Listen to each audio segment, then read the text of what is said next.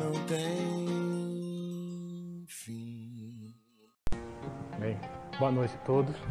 Que o querido Mestre Jesus, que é o caminho da verdade da vida, seja sempre conosco, nos envolvendo, nos protegendo, pois sabemos que temos dificuldades, temos encontros, reencontros, que o nosso fardo é de acordo com as nossas forças, mas com ele o fardo se torna mais suportável. Bem, o bate-papo da noite de hoje, fé e singularidade. Para falar de fé, a gente lembra de Joana. Joana, ela se encantou com o mestre. Tinha visto ele ao longe, se aproximou aos poucos, e aquelas palavras eram como um hino, um hino de amor. Era aquilo que ela sempre esperava, ou sempre esperou durante toda a sua vida. Ela, casada com Cusa, sentia que aquele homem trazia verdades que ela imaginava no seu íntimo e não sabia de, de onde se encontrava naquele momento com aquelas verdades. E passou rotineiramente a se aproximar do Mestre, ouvir, tentar pôr em prática aqueles ensinamentos lindos, brilhantes. E depois de um longo tempo de acompanhar o Mestre, se aproxima e fala com ele: Jesus, Mestre, eu estou com uma dificuldade imensa. Meu esposo, Cusa, ele é ligado tanto a Roma quanto aos judeus. Mas eu sinto dificuldade porque essa doutrina nova que você me põe nas mãos é tão diferente do que ele vive, do que ele sente. Eu quero segui-lo. E o mestre fala para Joana: Calma, Joana. Se o pai te colocou ao lado dele, é porque você tem algo a aprender com ele e algo a ensiná-lo. Continua, persevera. Mas, ela, mas mestre, e se por acaso ele falar alguma coisa eu tiver vontade de rebater, de falar as coisas que tu diz? Ele fala: tenta se calar, mas se for, a força for maior do que você, fale com energia, mas com amor, com brandura. Mas siga sempre as diretrizes que o Pai Maior te colocou. E termina falando: Vai, filha, ser fiel. E ela voltou para casa. Voltou perseverando naquele comprometimento que nós sabemos que muitas das vezes é de outras existências. E ela perseverou. Teve um filho, o filho trouxe dificuldades, mas ela continuou firme, ouvindo o mestre, pois logo após um bom tempo ele se foi, aparentemente crucificado, mas ela perseverou naquela doutrina de amor. O seu esposo, Cusa, mais um pouco, desencarnou. E ela teve que trabalhar com as próprias mãos. Ela que tivera tudo, até antes da morte do seu esposo, continuou se sustentando com os próprios braços, com as próprias mãos, para sustentar ela e principalmente ao filho. Porque esse é o grande merecimento das mães viver pelos seus filhos. E foi. Foi levada por uma galera romana e chegou em Roma. E no ano 68 depois de Cristo, ela lá se encontrava, fiel ao mestre, mas no circo romano, preso, presa a uma haste. E do seu lado um homem, um homem jovem, seu filho. E o guarda, o guarda romano, chega para ela e diz: Abjura, abjura. E ela se cala. Se cala com a certeza que aquela posição era certa. Aquela posição era daquilo que ela acreditava.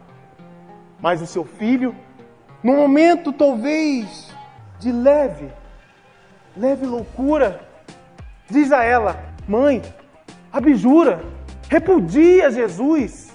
Não vê como nós estamos nesse momento sofrendo? E o guarda açoita o seu filho. E Joana sofre. A dor maior não foi a chicotada que o filho levou, não. A dor maior foi do filho, pedindo a ela, porque o pedido de filho é sempre complicado, pedindo a ela que repudiasse Jesus. E, e pela primeira vez desce uma lágrima dos olhos daquela mulher, naquele momento. E ela diz, com a força que ainda tinha, Cala-te, meu filho. Cala-te. Porque se o mestre sofreu, sofreu por nós o que sofreu, o mínimo que nós temos que fazer é enfrentar com resignação, com obediência. Mas não termina assim. O soldado, os soldados põem fogo nas lenhas ali depositadas e naquele momento, com sarcasmo, diz a ela: O teu mestre só te ensinou a morrer? E ela, com as suas últimas palavras, diz àquele guarda: Não, não só a morrer, mas ele me ensinou a amá-lo. E tomado pelo fogo, ela é liberta daquele corpo. E uma mão toca no seu ombro. Era o mestre. Minha filha, aqui estou. Joana de Cusa, exemplo de fé e a singularidade da fé. A fé é singular porque é de cada um. Eu não posso passar fé para ninguém. Ninguém pode passar fé para ninguém. Primeiro que é um sentimento inato. Quando fomos criados simples e ignorantes, tivemos ali o chip, o chip da fé. Aquele chip que muitas das vezes não acionamos. Deixamos lá, parado. Aquele chip que é certeza, busca, acreditar, crer. Todos nós temos isso. Todos nós temos. Esse chip que, como disse Jesus, se tua fé for do tamanho de um grão de mostarda, e o grão de mostarda é um dos menores grãos, se não o menor grão que existe na natureza, se você tiver a fé do tamanho de um grão de mostarda, podereis dizer a essa montanha: transporta-te para o outro lado, e ela se transportará. As montanhas que Jesus disse são as montanhas das dificuldades. Quem não tem dificuldade? Quem não tem problema? Todos nós temos. Materiais, espirituais, dificuldades com os nossos vícios, dificuldade com aquilo que a gente deixa de lado, aquilo que tem que ser trabalhado e a gente não trabalha. A fé é capaz de pegar essa dificuldade e transformar. A fé é capaz de pegar o ódio aos inimigos e transformar em amor aos inimigos. Que é um talvez seja o valor mais importante que Jesus passou quando passou por aqui na terra. Amar aos inimigos. Porque com fé é capaz desse amor despertar e eu olhar para o meu inimigo e não ver ele ser tão ruim assim. Da gente olhar o nosso inimigo e ter piedade dele. Da gente olhar o nosso inimigo e em vez de ter um sentimento ruim, a gente orar por ele. Quem já orou por um inimigo? Não inimigo temporário, não. Aqueles inimigos mesmo, aquele que pega no nosso pé todo dia, seja em casa, seja no trabalho, seja em outro setor que você esteja. Quem já orou por um inimigo? Ah, mas amar um inimigo eu não posso amar como um amigo? Sim, lógico. Ao amigo você dá tudo, dá seu coração. Mas amar o inimigo é dever. Se ele te ama, o mínimo que eu posso fazer é amá-lo. A fé é capaz disso, de dar amor. Amor como Joana teve pelo guarda, pelo soldado romano ele me ensinou também a amá-lo. Ele me ensinou a amar aqueles que me fazem mal. A fé é capaz de deixar e de fazer a gente enfrentar no circo, porque o circo de hoje não é o circo de Roma. Talvez o circo de hoje seja mais difícil do que o circo de Roma. O circo de hoje é o fogo dos preconceitos. O circo de hoje é o olhar ardente daquele que não gosta da gente. O circo de hoje é mais difícil. O circo de hoje é enfrentar os nossos leões internos. Quem não tem os leões? Transformar, como disse Jesus, o leão em cordeiro. Transportar a montanha leão e transformar ela na montanha Cordeiro, a montanha Paz, A fé é capaz disso. Porque a fé do início, a fé inata, ela traz alguns componentes. O ego, o meu.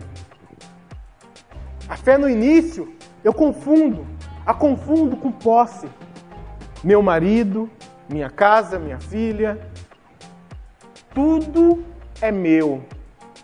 E quando eu desencarno, a dificuldade da minha fé, porque a gente descobre que as coisas, e aí também entra a cultura da impermanência, da gente acreditar mais nos objetos, mais na matéria, do que nas coisas espirituais. E aí eu desencarno e vejo que eu não levei nada. E a minha fé, que eu dizia ter e tenho, mas estava velada, ela não aparece.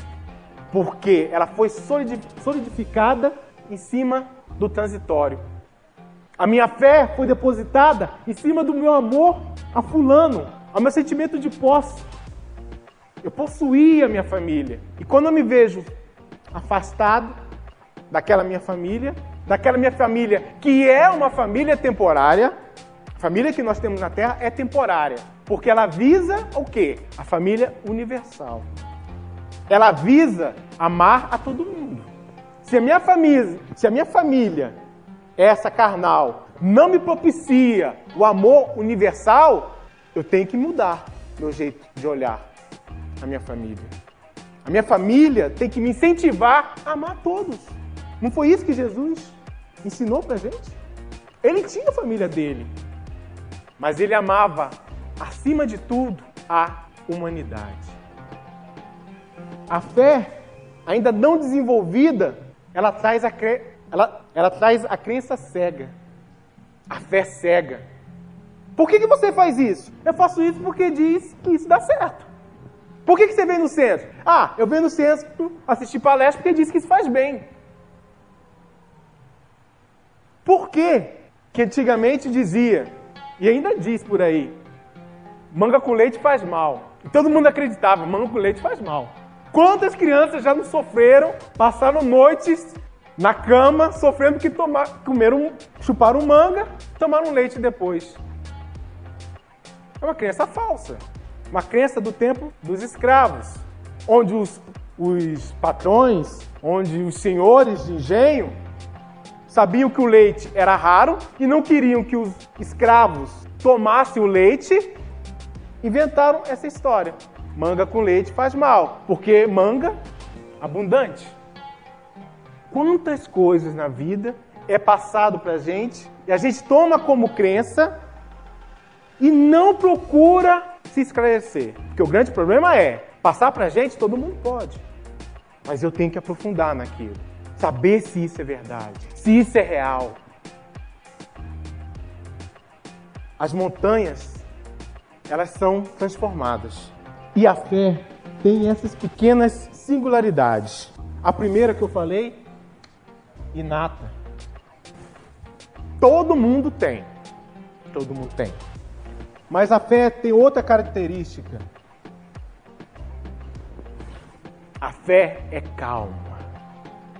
Se tua fé te deixa nervoso, irritado, não está bem desenvolvido a fé. A fé traz tranquilidade.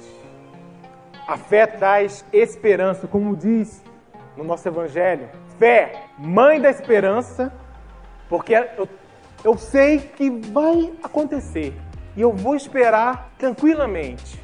E a fé, que é o próximo ponto, outra característica, ativa. A fé, mãe da caridade. Sem fé você não sabe esperar. Sem fé você não sabe ajudar ao próximo. Ajudar o sentido real da palavra caridade, que é agir com amor. A fé que traz isso. Como diz Tiago, a fé sem obras é morta. A fé sem obras é aquele grão de mostarda que não virou aquela hortaliça maravilhosa. E como disse né, Jesus, os pássaros conseguem se, se abrigar. a fé sem obras é morta. E a fé tem outro ponto.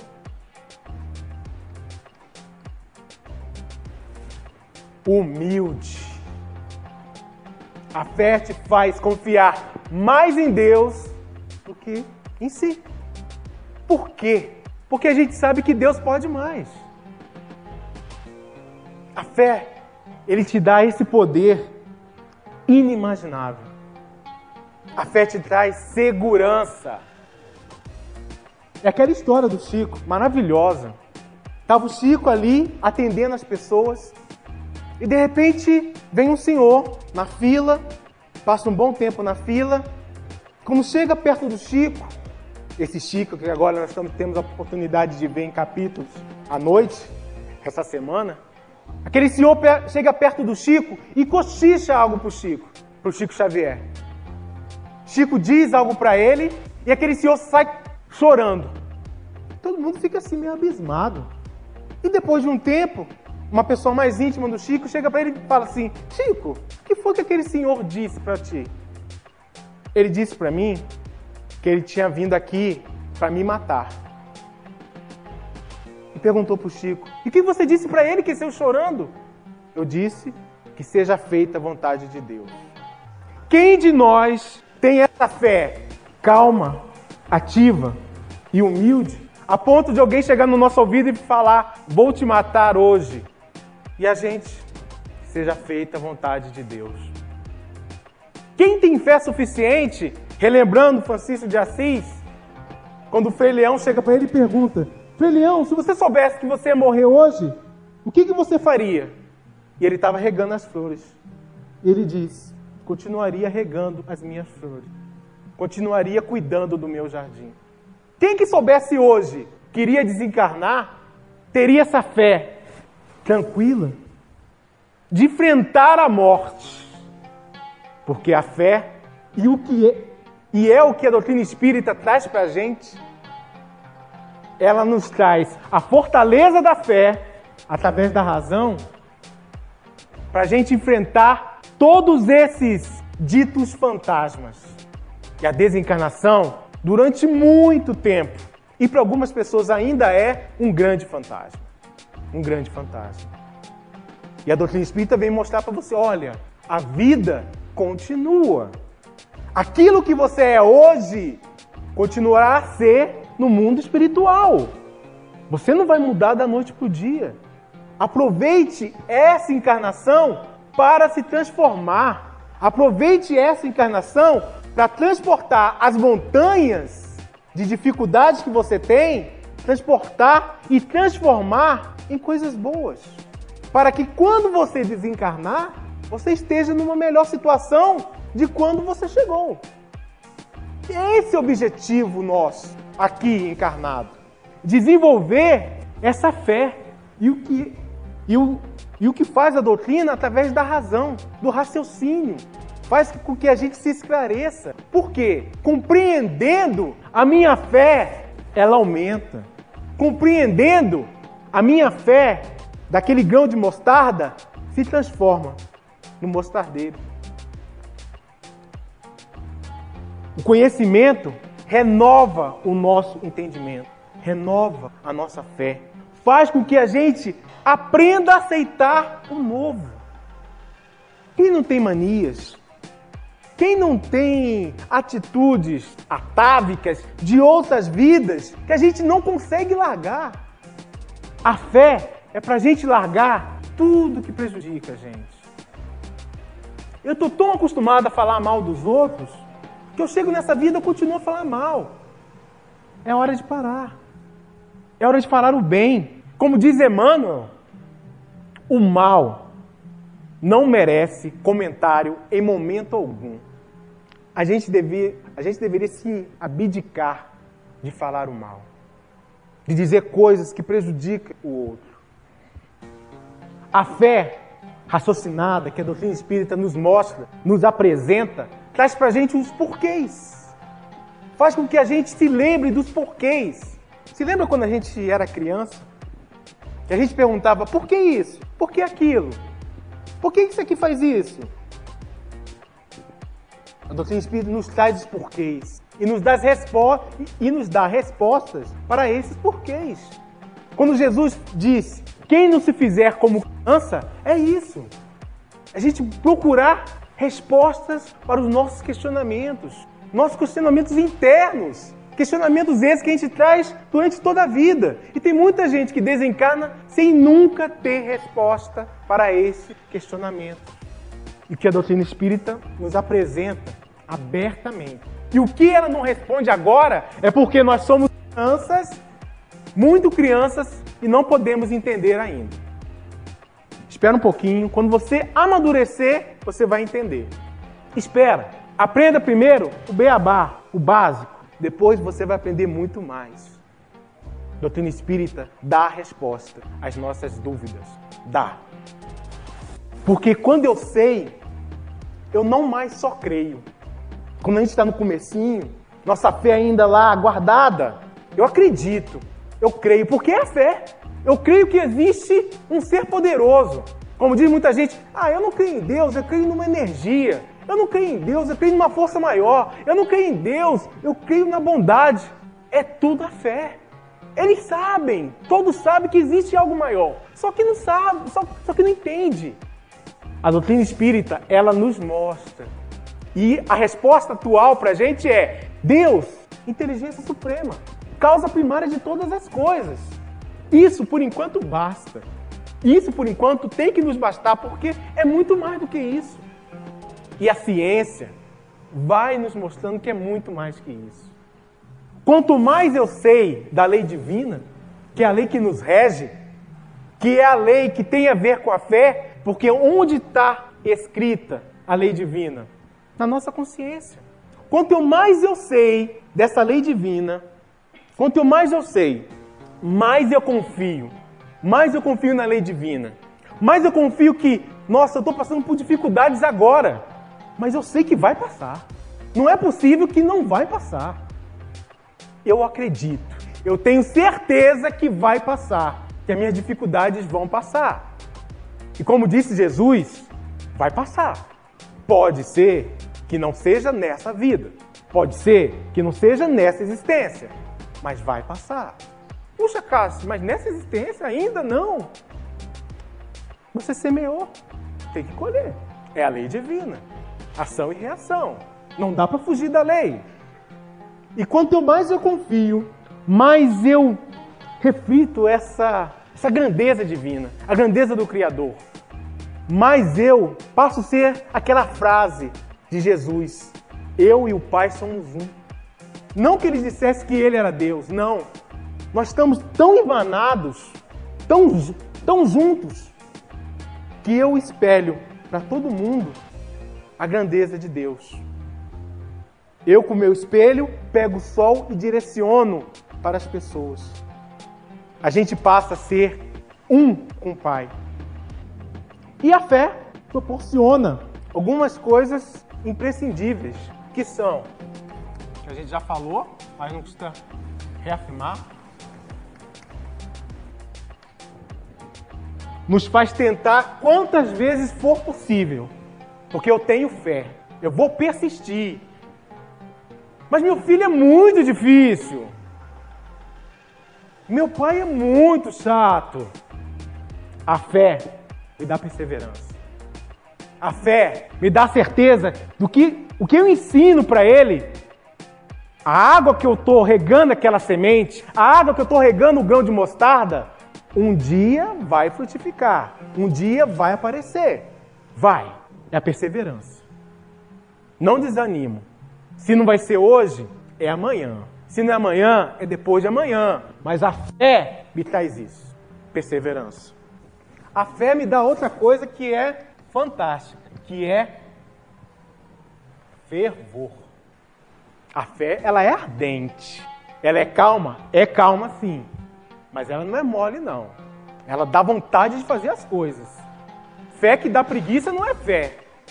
Fé faz você caminhar, é paixão. Eu vou fazer, eu vou conseguir, é fervor. Arrojo. Fervor que Joana teve. O fervor de Joana lá queimando e sabia que aquilo era o certo.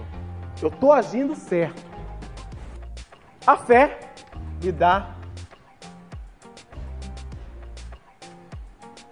Quem não, quem não procura equilíbrio na vida? Ah, eu estou estressado, estou deprimido, estou desequilibrado ou desequilibrado. A fé dá.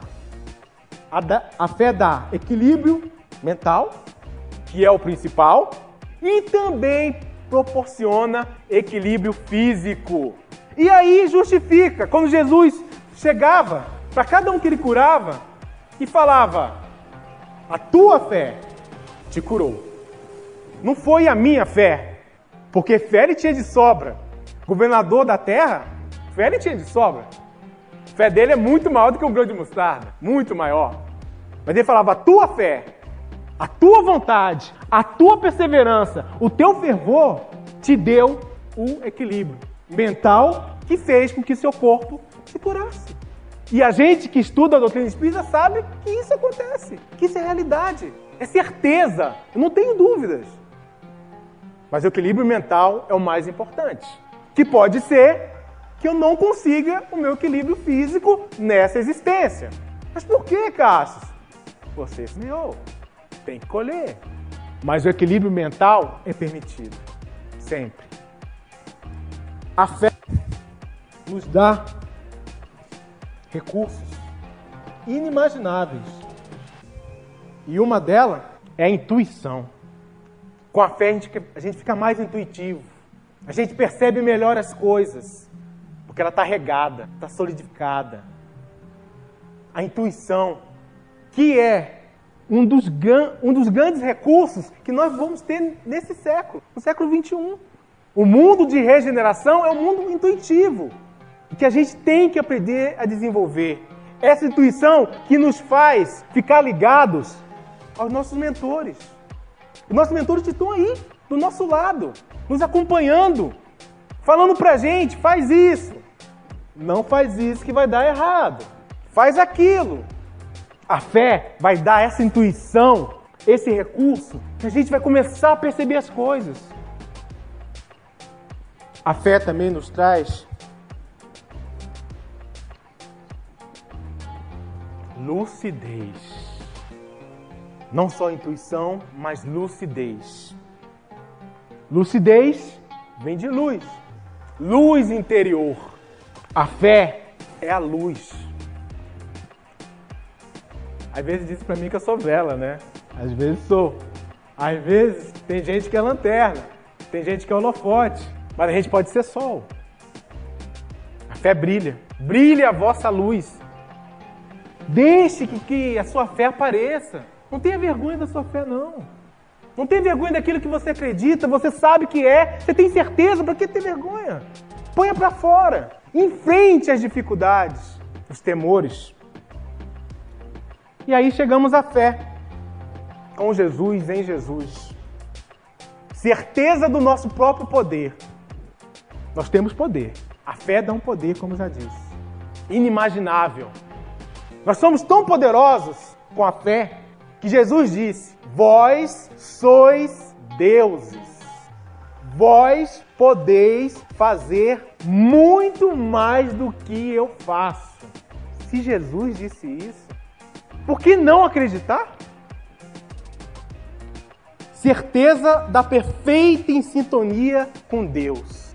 A fé nos dá essa sintonia com o divino Sintonia é essa que podemos, que podemos recorrer sempre que necessário. Sempre que necessário. Deus não fica zangado quando a gente ora, não, gente. Quando a gente pede, Ele falou: pedis e obtereis, batei e a porta se abrirá. Ele não está limitando, ó, hoje você só pede mais dez vezes para mim. Não. Mas pedir o necessário. A dificuldade é eu perco essa caixa, de, eu perco esse giz, eu perco minha caneta, um desleixo meu e começo a pôr a culpa em Deus. Não, peraí, não. Foi desleixo meu. Ver as coisas importantes, recorrer ao divino, recorrer ao Pai, sempre que preciso, mas sempre que necessário. É a prece. Porque quando a gente começa a pedir, a gente também vai começar a escutar. E para escutar, a gente tem que aprender a meditar. Só que a resposta de Deus geralmente não é aquela que a gente quer ouvir.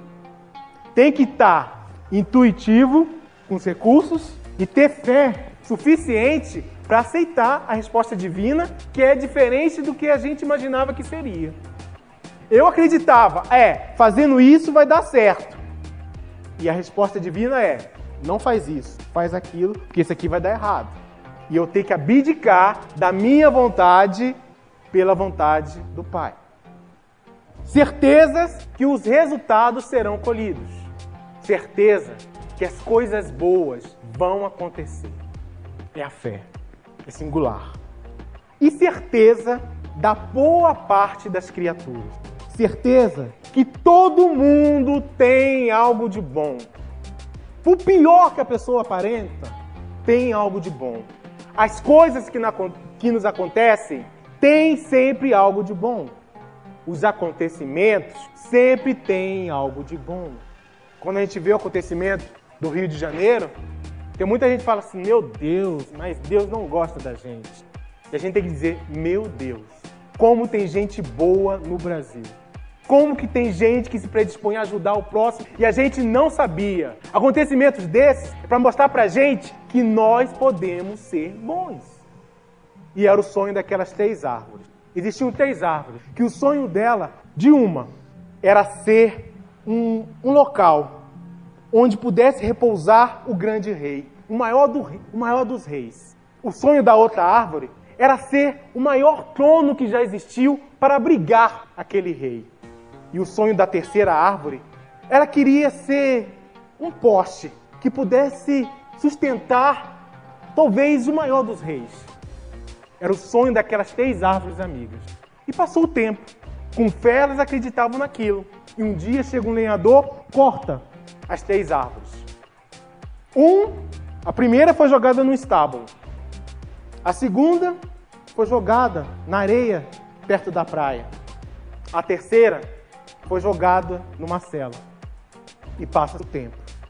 Aquelas três árvores, agora somente troncos, madeira, troncos partidos, acreditavam ainda, tinham fé. Aquela primeira, que tinha o sonho de ser um abrigo para o maior dos reis, se tornou aquela manjedoura que abrigou Jesus, o menino Jesus. A segunda, a segunda árvore, que queria ser um trono, foi o barco, onde Jesus sentava e no lago passavam os seus ensinamentos.